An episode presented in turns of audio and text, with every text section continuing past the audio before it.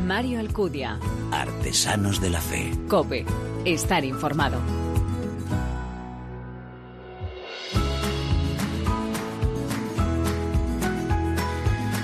Muy buenas, ¿qué tal? Bienvenido a esta nueva entrega de Artesanos de la Fe en cope.es, un espacio en el que te ofrecemos cada 15 días esa mirada diferente a la vida desde la fe, un espacio donde se da en la mano el testimonio, la lectura y la música, elementos esenciales en esa imagen de la iglesia joven a la que nos convoca el Papa, capaz de dar testimonio con el corazón, con la palabra y con las manos. Dice Francisco en su exhortación apostólica Cristo vive, fruto del Sínodo de los Jóvenes, celebrado en Roma en octubre pasado, que lo fundamental es discernir y descubrir qué es lo que Jesús quiere de cada joven. Eh, sobre todo es la amistad. Pero en realidad no es algo ¿eh? solo para los jóvenes, lo que quiere de cada uno de nosotros, porque la vocación es una llamada al servicio misionero de los demás. Nuestra vida aquí en la tierra alcanza su plenitud cuando se convierte en ofrenda. Para llevarla a cabo es necesario desarrollarnos, hacer crecer y cultivar todo lo que somos. No se trata de inventarse, de crearse de la nada, sino más bien de descubrirse a la luz de Dios y de hacer florecer el propio ser. El Papa nos invita también a adentrarnos en el camino del amor, a dejarse amar por la misericordia del Señor. Volviendo a la exhortación, para realizar nuestra vocación es necesario desarrollarnos, hacer crecer y cultivar todo lo que somos. Así que nosotros en cada programa te presentamos algunas de esas personas que saben, como dice Francisco, que la vida solo tiene valor al donarla, al donarla en el amor, en la verdad, al donarla a los demás y en la vida cotidiana. ¿Quieres conocerlos? Nos acompañas, ¿verdad? Gracias por elegirnos, descargarnos y escucharnos. Bienvenidos.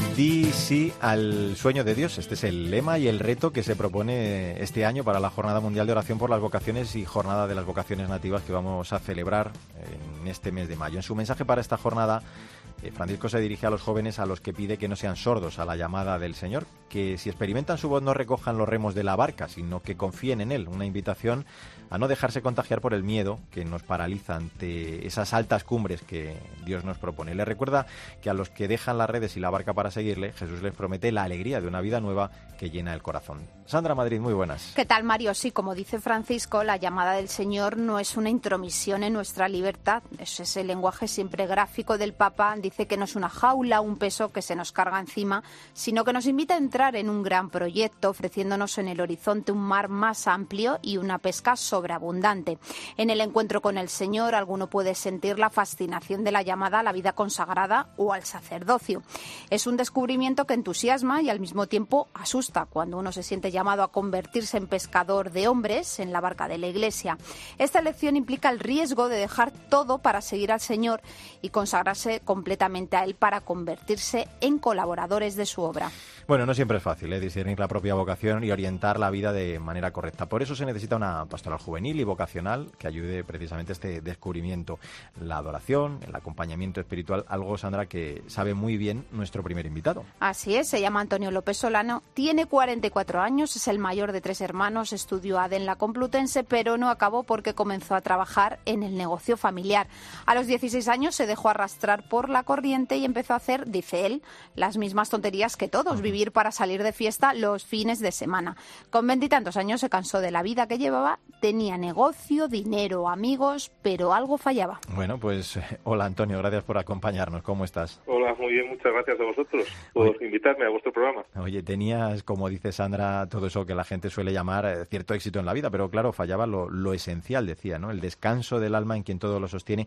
¿Qué es eh, lo que falló exactamente en aquel momento para darte cuenta de la necesidad de tener que dar ese giro de 180 grados en tu vida? Pues son muchas cosas, sobre todo porque uno va, consiguiendo metas o va alcanzando aquello que el mundo nos propone y te das cuenta de que sigues teniendo un vacío interior muy grande, que te falta algo, pues, pues tienes que buscar.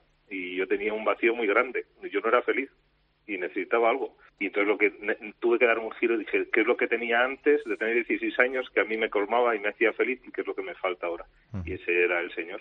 En aquel momento aparece un sacerdote en tu vida al que decidiste escuchar y con el que participas en una peregrinación a Lourdes. ¿Cómo fue aquello? ¿Qué pasó en ese momento y cómo te muestra el Señor esa hoja de ruta que luego vas a completar con la comunidad cenáculo y con las clarisas del Lerma? Yo buscaba a Dios quería encontrarme con él, quería recuperar aquello que había perdido. Y en aquella peregrinación, como que el Señor empezó a darme respuestas a aquello que anhelaba. Eh, primero, porque providencialmente me senté con ese sacerdote durante todo el viaje. Yo tenía que sentar con una tía mía, que ya falleció, pero era mi excusa para ir a Lourdes, porque me da vergüenza decir que quería peregrinar a Lourdes.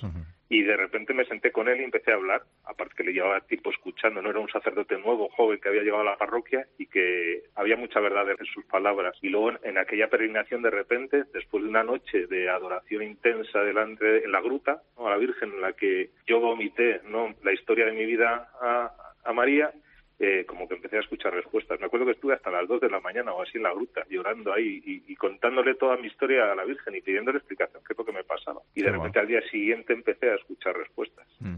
Y luego dices, Sandra, que, llegas a la comunidad cenáculo y, también a las clarisas de Lerma. Eso me imagino que va ocurriendo poco después, ¿no?, en tu vida. Pues fue golpe es lo maravilloso de la Virgen, que de repente cuando quiere te lo da todo de golpe.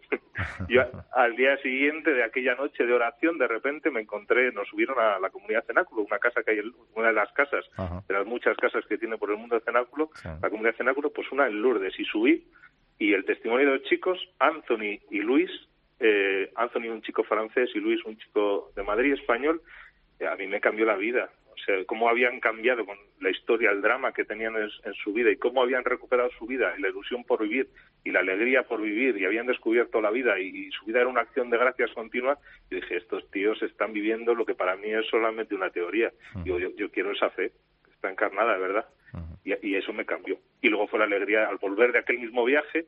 Paramos en, Lerma, que todavía eran clarisas, no eran todavía Jesu Comunio y eran bastante menos. Y vi tanta alegría detrás de las rejas que entonces había clausura radical ahí y dije yo, pero aquí hay algo que la gente, a mí no, nadie me ha hablado de esto. Oye, dicen muchas eh, personas, eh, Antonio, que hay cierta rebeldía siempre en la vocación o cierto escepticismo, ¿no? El preguntarle al Señor, a mí no me hagas esto. Yo no sé si este es tu caso antes de dar el paso decisivo, de, ingresar en el seminario en 2009, eh, luego te ordenaste hace dos años. ¿Qué recuerdos tiene de, aquel tiempo? Es decir, ¿cómo se va fraguando, madurando esa vocación dentro de ese lugar tan importante para la vida de un futuro sacerdote como luego fue el seminario? Pues mira, me he dado cuenta luego en el seminario que cada uno es historia, es su historia y, es diferente. En mi caso, pues la pelea duró una semana, no duró más.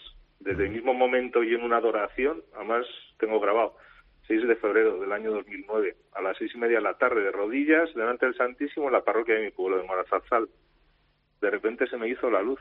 Y se me hizo la luz, yo digo siempre, yo no pensaba en que mi vocación era sacerdote, sino que llegó un momento que me di cuenta en adoración que el Señor no quita nada, sino que lo da todo. Y de repente fue la primera, el primer momento en mi vida que yo me sentí verdaderamente libre, porque me daba igual cuál fuera la vocación a la que Dios me llamara, que yo le iba a decir que sí, y después surgió la vocación.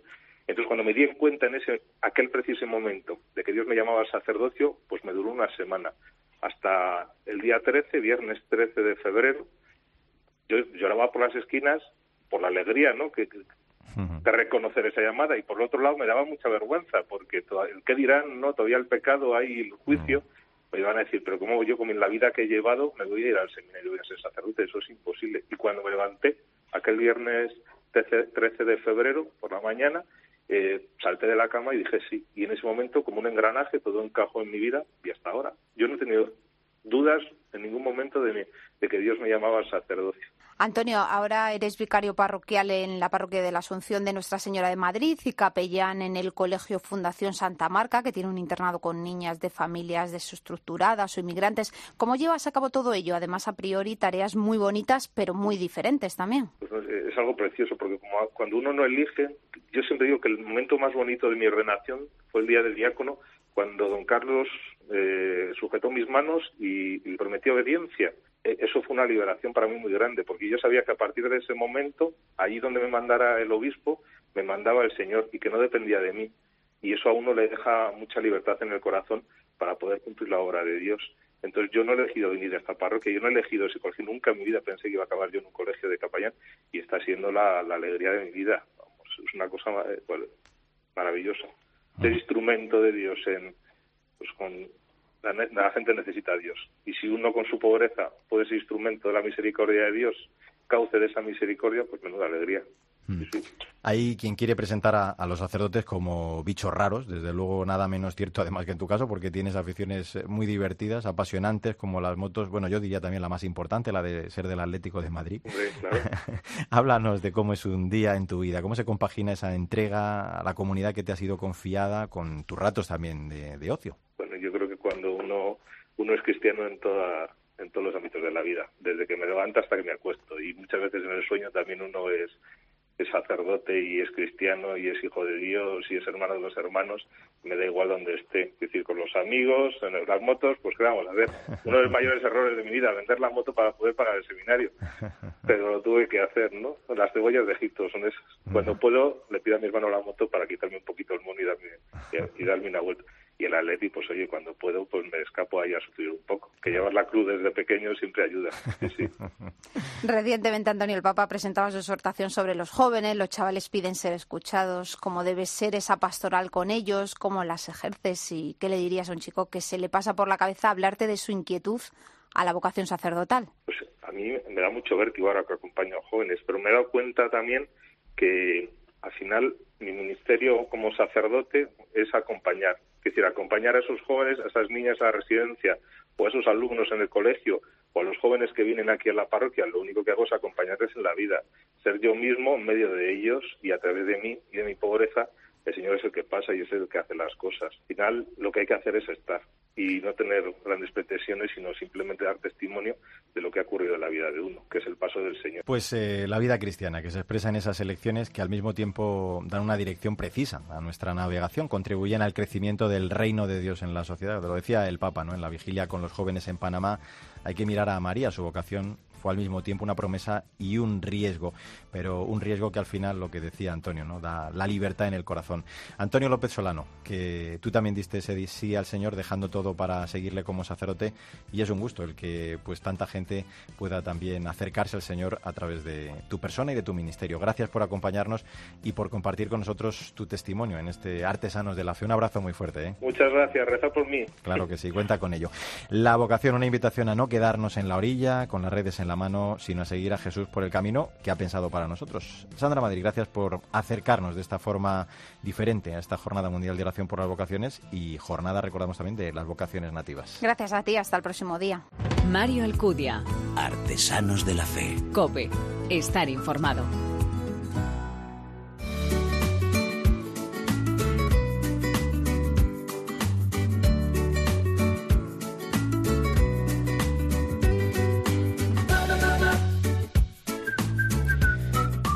Esta semana hablamos de sexo con la obra Virginidad 2.0, Recuperar la Inocencia. Hoy los inicios de las relaciones sexuales entre jóvenes son cada vez más tempranas y muy desconectados, ¿eh? además de conceptos como el amor, el compromiso o la entrega.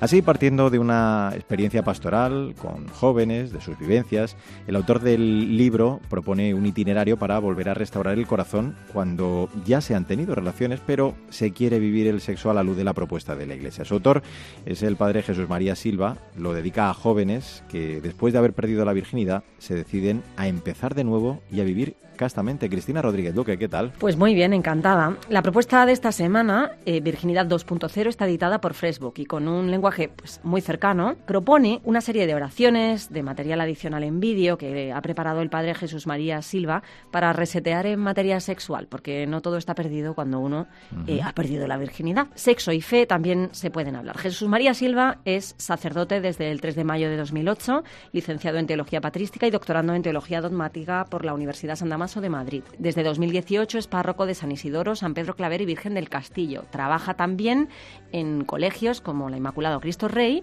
y tiene una amplia experiencia con jóvenes como coordinador de juventud de la Vicaría 1. Además, se ha lanzado a las redes sociales a través de Facebook y YouTube con un canal titulado Un Minuto para Pensar. Y podemos seguirle en Instagram en arroba el Padre Jesús. Madre mía, y además le da tiempo a escribir cosas tan extraordinarias como esta. Jesús María Silva, muy buenas, gracias por acompañarnos en Artesanos de la Fe. Hola, ¿cómo estáis? Estoy sonrojando de tanto... bueno, todo lo que hemos leído es, es, verdad. Digo, hablando de este libro, Virginidad 2.0, ¿a, quién va dirigido? Porque nuestros oyentes quizá, claro, estén pensando en sus hijos o en jóvenes cercanos me imagino que tú también pensabas eh, precisamente en ellos, ¿no? En estas personas. Pues la verdad es que cuando lo escribí pensaba efectivamente en los jóvenes que han perdido la virginidad, que después se han dado cuenta de que quieren vivir la castidad, como decías en la introducción, y entonces quieren recuperar la integridad del corazón. Pero lo cierto es que después de sacar el libro ha habido mucha gente, incluso matrimonios, que les ha ayudado mucho el libro. O sea, finalmente el objetivo no se ha quedado solamente en los jóvenes ¿no? o adolescentes, sino que incluso ha habido, como te digo, matrimonios que han leído el libro y que les ha ayudado a recuperar una sexualidad sana dentro del matrimonio. El libro Jesús es todo un itinerario que incluye reflexión, oraciones con una propuesta para 12 días. ¿Cómo, si alguien le cae en las manos, tiene eh, en la foto, a mí me llama mucho la atención, eh, tiene una piruleta, con un corazón rota eh, que habla de heridas. pues, ¿cómo uno se enfrenta a esto entre sus manos?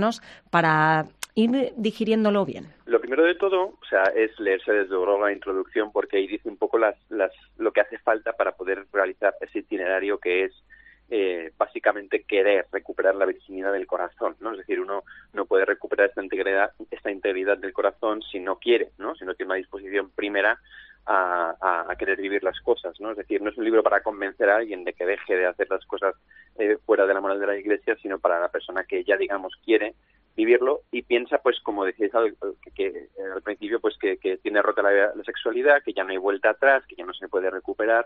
Y entonces las primeras partes del libro, pues, nos hablan de cómo sí que es posible esa recuperación de la virginidad del corazón, en qué sentido, y después se ofrece pues un camino para poder realizar de un modo muy práctico, muy concreto, esa restauración de la virginidad del corazón. Eh, fíjate, yo creo que es interesante eso que, que tú haces, ¿no? El distinguir entre virginidad y, castidad, que son cosas eh, diferentes.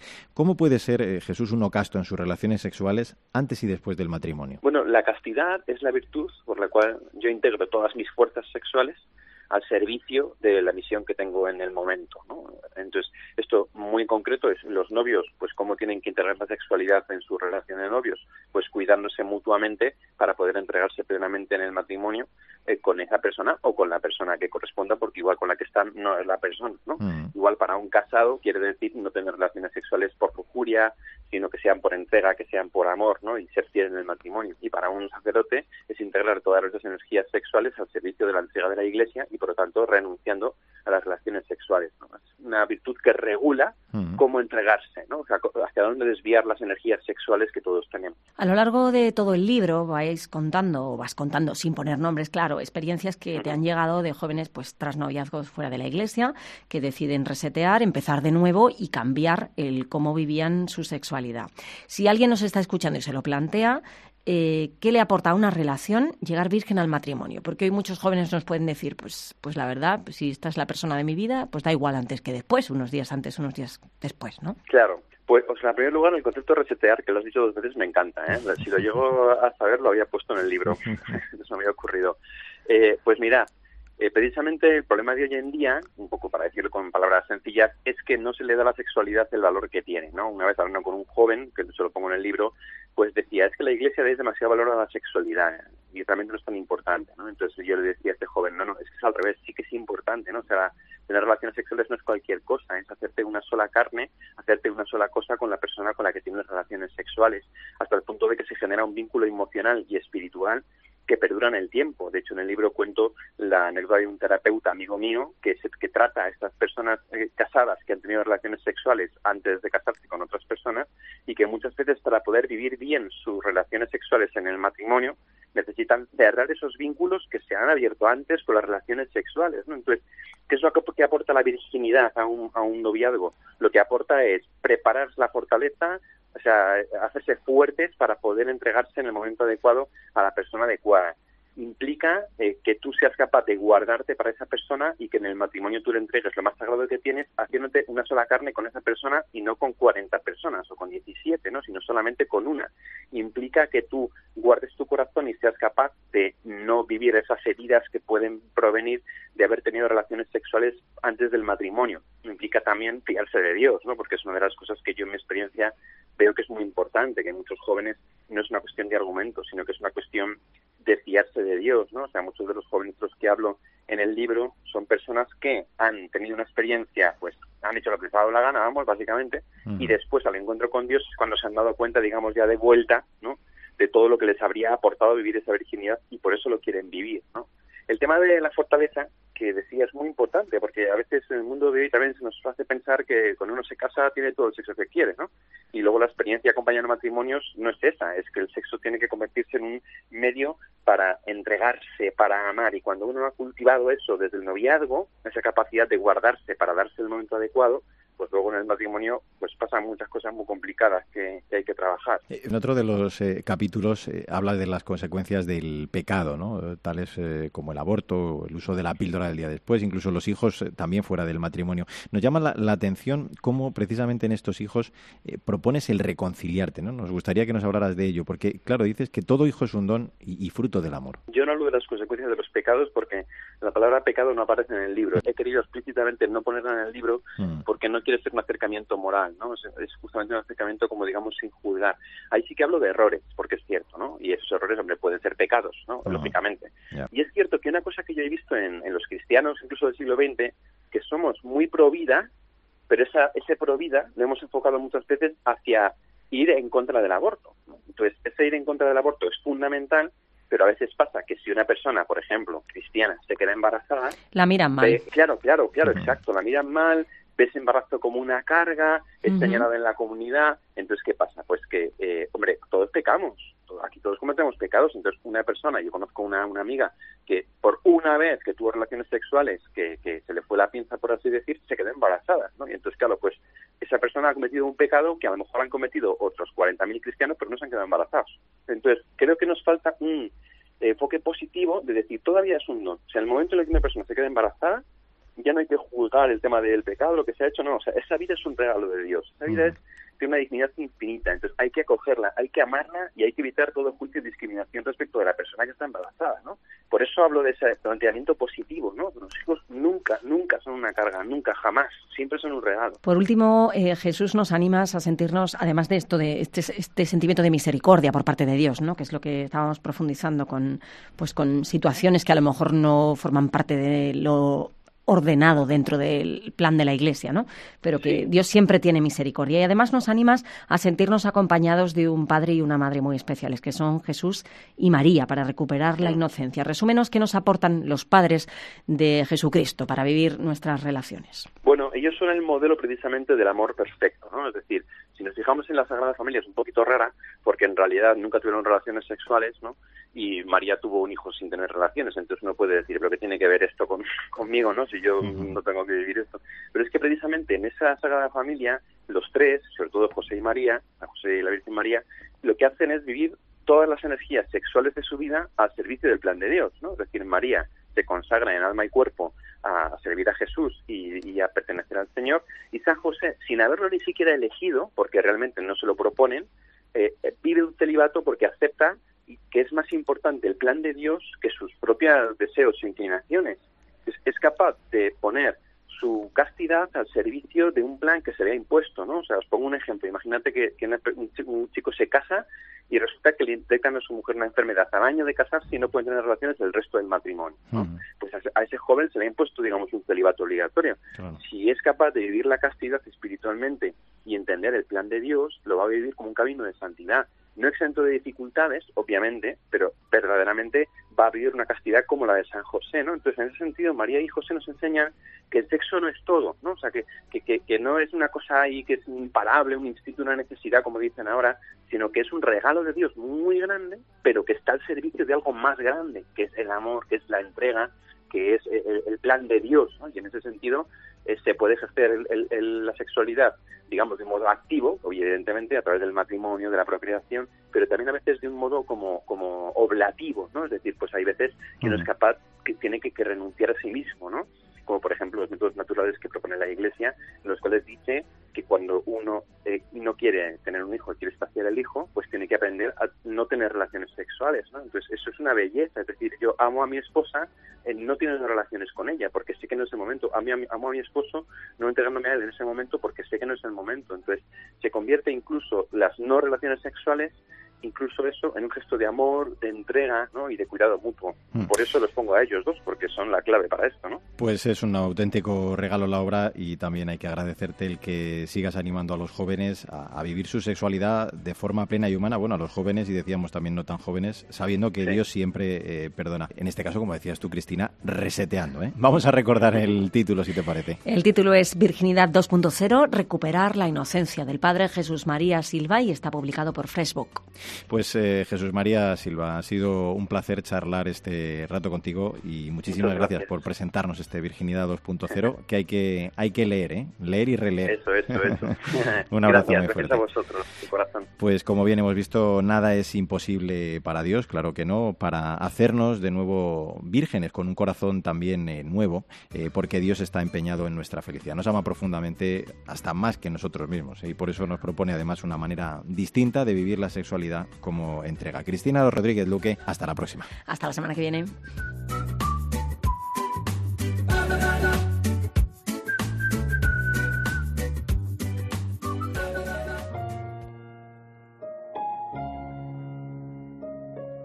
Mario Alcudia. Artesanos de la fe. Cope.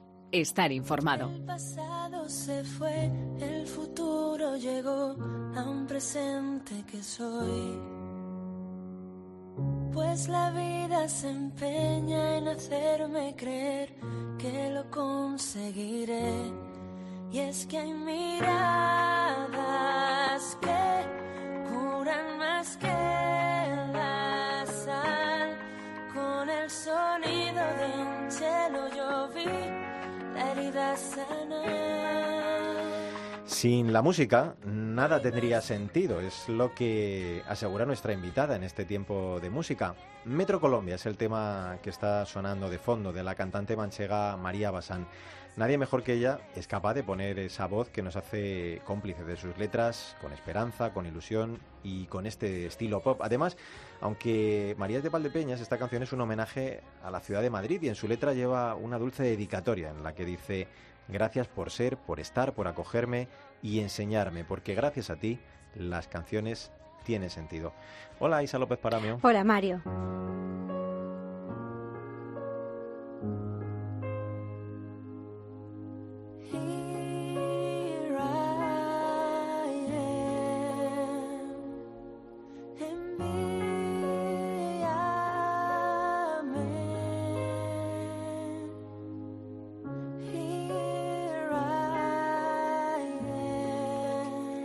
Abuela siempre me dice que para ella lo más importante en la vida son los niños, la música y las flores. Una lista que nuestra invitada de hoy me ha hecho recordar porque en su vida María está rodeada de niños, ya que es maestra de religión y tiene tiempo además de encontrar tiempo y compaginarlo con la música. Como este tema, por ejemplo, que estamos escuchando, Here I Am, que ha creado con motivo del próximo Congreso de Profesores de Religión H29 que tendrá lugar en octubre de este año. Y es que María comenta que desde pequeña ya cantaba y cuando se hizo más mayor empezó a componer para sus amigos y profesores. Y ahí es cuando descubrió que se sentía cómoda transmitiendo a través de la música.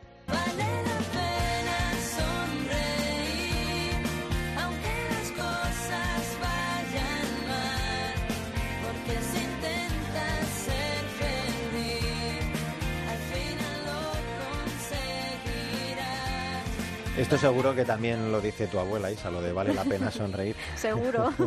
y tanto que vale la pena, ¿eh? porque no hay que cansarse nunca de luchar y de ser feliz. Y con esta actitud precisamente que nos carga de energía tan positiva, queremos darle ya la bienvenida a María Basán en Artesanos de la Fe. María, ¿qué tal estás? Hola, muy bien, encantada de estar con vosotros. Gracias por atendernos. Oye, llevas tres discos publicados, Mi otra mitad, Sáhara eres tú y esta que estamos escuchando, Vale la pena sonreír. ¿Qué es lo que te hace sonreír a ti, María? ¿Qué tiene de especial la música en tu vida? Pues a mí me hace sonreír eh, las cosas, las cosas pequeñas, las cosas sencillas, eh, los abrazos sinceros, una tarde de domingo tranquilamente descansando, todas esas cosas. Mi otra mitad,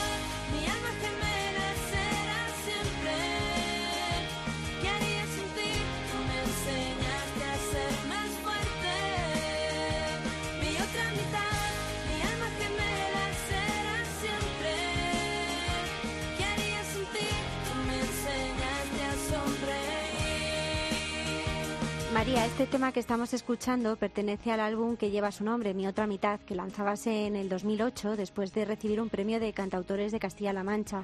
¿Quién forma parte de esa mitad que cantas o de todas las mitades que forman parte de tu vida? Pues esta canción eh, va dedicada a una amiga que conocí en, en Ciudad Real en un... Nos, nos cogieron en un proyecto musical a 100 jóvenes Ujú. Y estuvimos el mes de julio eh, componiendo las canciones del musical de Romeo y Julieta, que más tarde, en agosto, lo estuvimos representando eh, día a día en varias ciudades de Ciudad Real.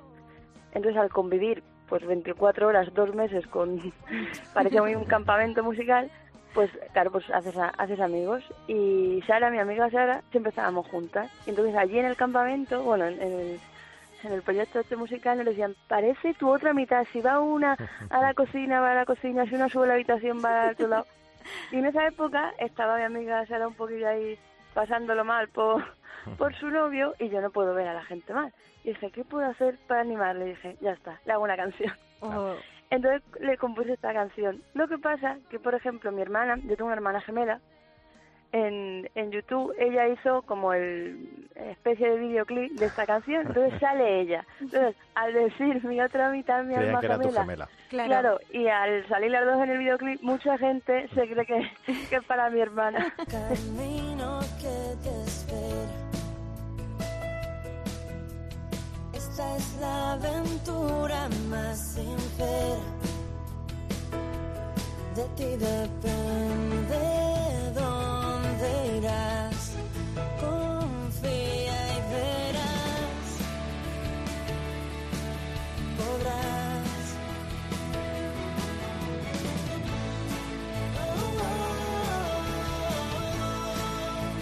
Este tema, No dejes nunca de soñar, tiene muy un mensaje muy especial ¿eh? Eh, para ti, porque va dedicado a todos los docentes, pero yo también, que me dedico un poco, mira, a este tema me siento reflejado. Tú eres profesora de religión y aunque nada tiene que ver, María, con las catequesis, eh, lo que enseñas, eh, pero en el fondo das a conocer también al Señor.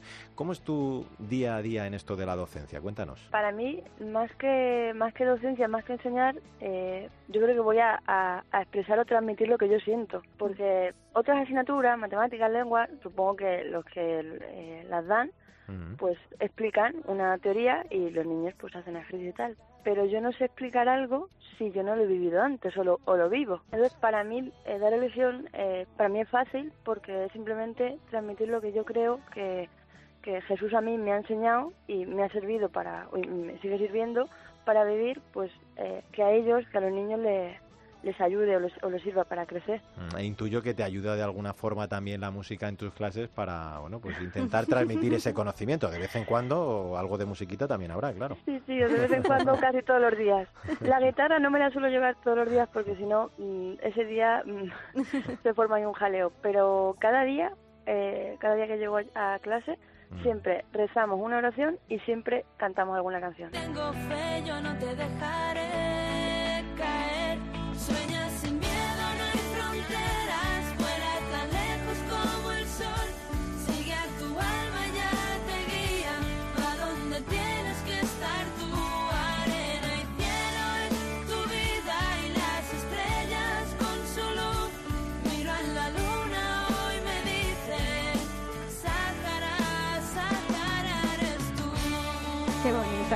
El 2010 publicabas eh, tu segundo álbum, el que estamos escuchando, Sáhara eres tú, de una experiencia personal como voluntaria en los campamentos de refugiados saharauis en Tinduf. ¿Qué nos puedes contar, María, de esos días allí? ¿Cómo te inspiraste para hacer este tema? Pues esto nació porque en las prácticas de magisterio eh, nos dijeron que podíamos hacer las prácticas en, en nuestro colegio o en donde eligiéramos o un mes en los campamentos de refugiados saharauis, que además coincidía con el fin de curso de, de la universidad. Y bueno, ya sabéis lo que elegí yo. pues sí. Entonces fue, fue genial porque fue ir allí con tus propios compañeros también de clase, allí a los campamentos de Tinduf, a enseñar a los maestros que hay allí cómo poder explicarle a los niños pues eh, las asignaturas. No, no dan todas, dan un poco de lengua, de matemáticas, música también la tocan así bastante y bah, fue una experiencia de estas, de estas que te hacen no solo eh, valorar lo que tú ya eh, conocías, sino eh, querer seguir eh, aportando y ayudando a los demás, porque no solo en esa ocasión estuve allí, sino que yo volví tres o cuatro veces más. Toma ya. Y entonces, claro, al, a raíz de estar allí y de, y de ellos eh, no tener nada prácticamente material, pero volvías a España con la sensación de que te lo daban todo, yo dije, mm, tengo que hacer Hay algo. que volver, ¿no? Y hay que, y, y hay Hay que que hacer algo más, hay que componer algo. Claro, hay que hacer algo más. Entonces dije, qué menos que hacerles una canción y que el, el CD además es eh, solidario, va para ellos. Copias físicas ya no quedan porque hicimos una tirada de, de mil copias, pero si la gente quiere descargar esa canción o las que vienen en el, en el CD, en Amazon están y, y sigue siendo solidario. Todo lo que se recaude, cada año como van voluntarios allí, pues lo que se recaude el año se, se lleva ellos. sobre todo, claro, para material escolar para, el- para los niños o incluso también, si hay eh, años que se, ve- se vende bastante, pues incluso también para comida.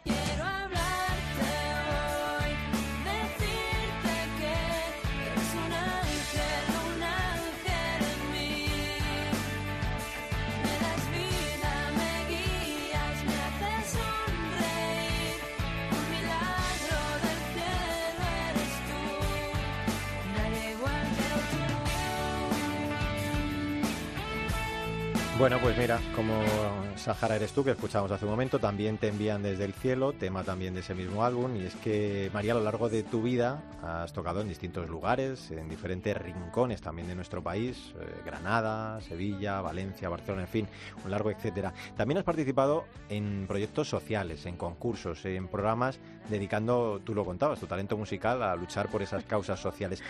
¿Con qué experiencias eh, te quedas, eh, así por destacar algunas de ellas? Pues supongo que me, me quedarían con todas, porque son las que ahora me han hecho ser, ser quien soy, porque yo me veo en vídeos de hace años y prácticamente cantaba casi mirando para abajo, ahora ya, ya puedo mirar cantando a la, a la gente a los ojos.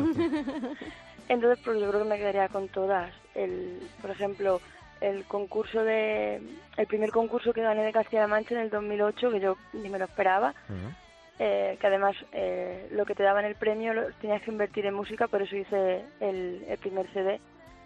A mí me dio un empujón muy grande, porque claro, yo de tocar en mi casa en- con mis amiguillos o en el colegio a, a lanzarme a a a tocar en un concurso de Castilla-La Mancha y encima ganarlo, pues para Son mí fue palabras como- mayores. Claro, Ahí. dije, pues a lo mejor tengo que salir un poquito de mi casa y cantar delante de la gente. Ahí fue ya cuando empezaste a mirar a los ojos al cantar. Oye, María, Claro, pero- y, y la- y la pregunta de millón, porque siempre tenemos que hacer esta pregunta a todos nuestros invitados en Artesanos de la Fe. Por favor, con tres discos ya publicados, ¿para cuándo el cuarto? Pues ya en breve, en breve, ¿Sí? breve, que supongo, sí, para octubre, si Dios quiere, estará. Estamos ya grabando, eh, estará la de Metro Colombia, que ya la hemos lanzado, la de Gira M, que también está lanzada, y si Dios quiere y va todo bien, pues para octubre, noviembre estará.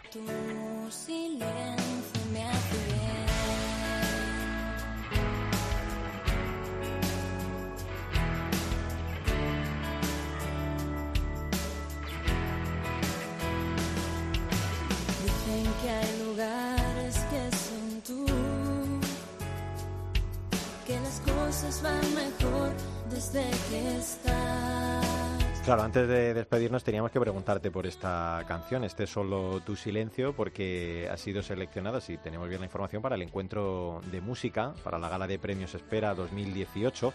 Es una- un festival ¿no? de música católica importante y además creo que ha recibido algún que otra nominación con esta canción, eh, dos premios de la Conferencia Episcopal Española, ¿no? El año pasado, dos nominaciones. sí, el año pasado estuve nominada a Mejor Artista Femenina y a Artista Revelación, y Vaya. me dieron los dos, gracias, me dieron los dos premios Luis Cobos, Ah. me lo, me lo entregó. Bueno, pues nosotros desde Artesanos de la Fe comprobamos eh, siempre en esta sección, ya lo sabes, cómo la música ayuda en ese dar testimonio de la fe en la vida personal, profesional.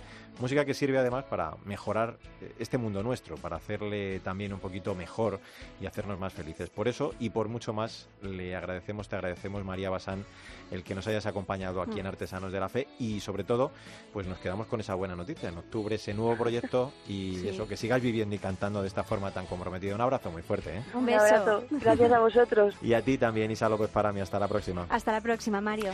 Una vez más hemos comprobado el testimonio de cada uno de nuestros invitados, el anuncio del Evangelio con su vida. Cada cristiano debemos discernir cuál es el camino que el Señor nos pide. Todos somos invitados a aceptar esa llamada, salir de la comodidad y atrevernos a llegar a todas las periferias que necesitan la luz del Evangelio. Ahora sí, como siempre te digo, no olvides que el arte de la vida es el camino que debe conducirnos a Dios. Te espero en nuestro próximo programa. Solo tú,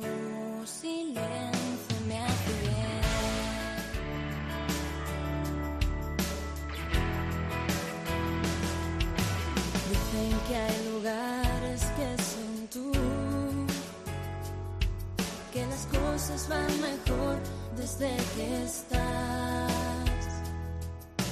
Y es que el tiempo pone